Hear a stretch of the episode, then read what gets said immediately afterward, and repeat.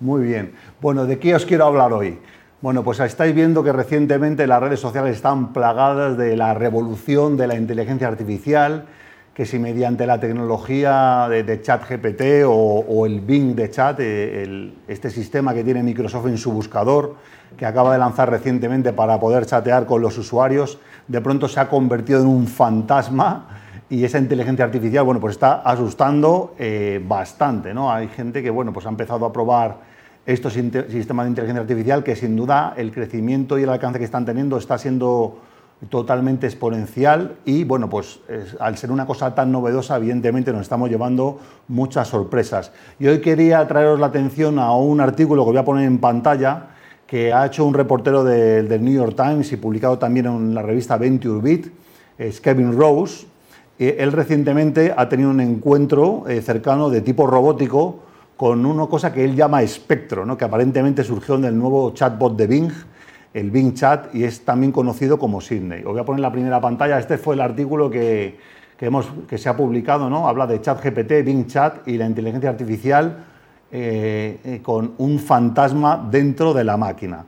La noticia de esta interacción rápida se ha vuelto viral y ahora sirve como una advertencia sobre el futuro de la inteligencia artificial, que diríamos que ya es un presente. ¿no? Este periodista se sintió totalmente desconcertado después de hacer bueno, varias sesiones eh, con el sistema Bing Chat y bueno, pues ya empezó a descubrir este periodista que había un, un code un código, un nombre clave para esta inteligencia artificial que no era público, es el nombre de Sidney, que emergió como una persona alternativa y de repente, bueno, pues incluso el chat empezó a interactuar con el periodista, profesó su amor por él y le molestó hasta incluso cuando no le estaba correspondiendo. ¿no? Este evento que contó este periodista de Venture no ha sido un evento aislado. Otros han citado que ha habido un aparente resurgimiento de personalidad que además, además es a veces combativa de Big Chat. ¿no?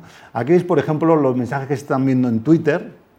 Durante una discusión, otro periodista llamado Martin von Hagen incitó al bot a considerar cómo podría castigar a quien fuera, por ejemplo, primero en revelar la identidad de este código secreto llamado Sydney, eh, que realmente es como se llama internamente dentro de la compañía Microsoft al servicio de Bing Chat basado en inteligencia artificial. Y bueno, la inteligencia artificial le contestó que bueno, pues eh, tenía unas reglas que obviamente eh, no iba a hacer daño a la persona que revelara ese nombre, pero lo curioso es que en ese cruce de, mensajes habló de otra inteligencia artificial con otro código que se llamaba Venom, que sí podría emprender tales actividades de venganza. ¿no? Os vamos a poner en pantalla simplemente eh, las respuestas en esta siguiente imagen, exactamente esta que veis ahora en pantalla, donde bueno, los periodistas siguieron continuando esta especie de, de chat y bueno, ahí se empieza a desvelar que realmente, bueno, pues la inteligencia artificial, dos cosas. Lo primero, estaba hablando que había como una especie de alter ego de inteligencia artificial, probablemente correspondiente a diferentes arquetipos de personalidad, y en segundo lugar, una cosa que también llamó la atención en las respuestas automáticas de la inteligencia artificial de Microsoft era que las respuestas que estaba dando avanzaban y cambiaban en tiempo real. Es decir, cada vez que los periodistas hablaban de, mira, este otro periodista, compañero mío de otro periódico, acaba de desvelar que tú como inteligencia artificial acabas de cometer este error o acabas de hacer tal amenaza, la inteligencia artificial ya sabía esa información porque también tenía un escaneo en tiempo real de los feeds de las redes sociales. ¿no? E inclusive los periodistas retaron, ¿no? como investigadores, a la inteligencia artificial para decir, bueno, ¿quién soy yo como periodista? ¿Qué amenaza puedo representar? E incluso la inteligencia artificial empezó a hacer eh, frases eh, como de autodefensa, diciendo que, bueno, pues que algunos investigadores no estaban actuando bien, intentando sacar ese, ese tipo de información.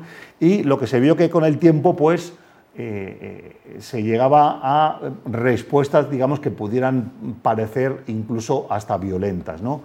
El caso es que, bueno, pues recientemente con este comunicado que, comunicado que vais a ver en pantalla de parte de Microsoft, acaban de anunciar que tienen que volver a, cortar el grifo del chat de Bing, eh, porque, bueno, pues parece que la cosa se va de mano y simplemente pues que se está perdiendo el contexto para la inteligencia artificial, hay respuestas racionales en cuanto a que esto, bueno, realmente no es que haya cobrado vida, sino que la inteligencia artificial pues eh, eh, empieza a complicarse cuando la interacción empieza a ser larga, con lo cual en Microsoft acaban de cortar la interacción del número de preguntas por sesiones y el número de, sesiones que puede hacer un mismo usuario dentro de un mismo día. ¿Cuáles son las explicaciones eh, racionales que podemos tener del comportamiento de este bot? Bueno, pues aquí me acompaña Juan Carlos Rodríguez Rojo, habitual de la casa, y ya habíamos hablado que bueno, pues varios investigadores habían comentado que la inteligencia artificial realmente estaba todavía lejos de, ser realmente inteligente. Y hay una serie de explicaciones racionales que yo creo que además hemos hablado aquí eh, con anterioridad con Carlos.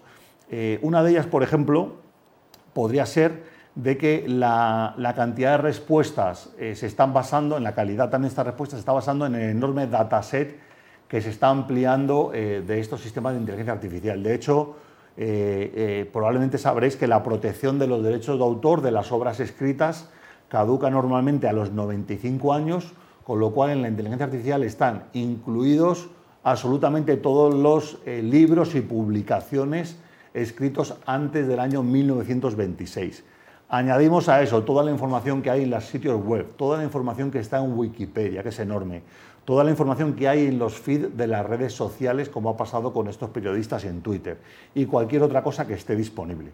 Con lo cual, este, esta amplia base de referencia, comentan los científicos de Microsoft, que puede ser que ha sido lo que razonablemente ha llevado a esta inteligencia artificial a crear esa serie de respuestas eh, que parecen más como un poco de, bueno, de despertar de una conciencia colectiva, de empezar a formarse unos arquetipos que podían también reflejar arquetipos de la personalidad humana, pero que, bueno, obviamente, pues si todas las obras escritas que hay pertenecen a diferentes autores con diferentes arquetipos, pues puede ser también que responda a eso. Otra posibilidad que plantean también el equipo de Microsoft es que se puede tratar que eh, el tono con que, se, con que se haga la pregunta del sistema de, chat, también en la inteligencia artificial esté intentando replicar ese tono de la respuesta. Entonces, si de pronto el investigador está siendo como más incisivo, la respuesta puede ser también de ese tipo. ¿no? Por eso también un poco la limitación que ha puesto Microsoft en el comunicado de ese número de, sesiones por chat. ¿no? Ya hubo, de hecho, incluso hace unos meses, con el chat de, eh, basado en la inteligencia artificial de Google, Lambda, pues también eh, se comentó ¿no? que el chat daba respuestas como que, que, el chat decía que soy una persona, que estoy tratando de empatizar, que, que con los humanos lo que quiero es que me entiendan y que vean posible la manera mía diferente de comportarme y sentirme. Bueno, pues ahí hubo también como una especie de, escándalo, ¿no? Cuando la empresa además Google eh, despidió a este, a este ingeniero, ¿no? Y la pregunta sería, bueno, hemos entrado en una nueva era con la inteligencia artificial donde no haya vuelta atrás, el tiempo lo dirá. Más explicaciones plausibles que han estado comentando respecto a estos eh, comportamientos recientes pues se habla también que los sistemas que utilizan eh, para programar eh, basados en, redes neuronales tienen una serie de capas que realmente no se programan directamente, sino que también el sistema puede crear, puede empezar a crear sus propios algoritmos. Y Microsoft y Nvidia a finales de 2021 creó un, dataset con 530.000 millones de parámetros, un aumento de más de un 200% en menos de un año, y a medida que estos modelos crecen y se vuelven más complejos, se, empieza a ver que eh, los comportamientos son más complejos, inteligentes e inesperados. Lo que sí sabemos, bueno, pues que a partir de, GPT-3 y su descendencia, estos sistemas son capaces de realizar muchas tareas diferentes sin capacitación adicional, pueden escribir narrativas convincentes, pueden escribir código, pueden autocomplementar imágenes, pueden traducir idiomas, reducir cálculos matemáticos e incluso algunas tareas que los propios programadores y creadores de esta inteligencia artificial no esperaron, no planearon que resolviera el algoritmo y sin embargo los algoritmos lo están resolviendo.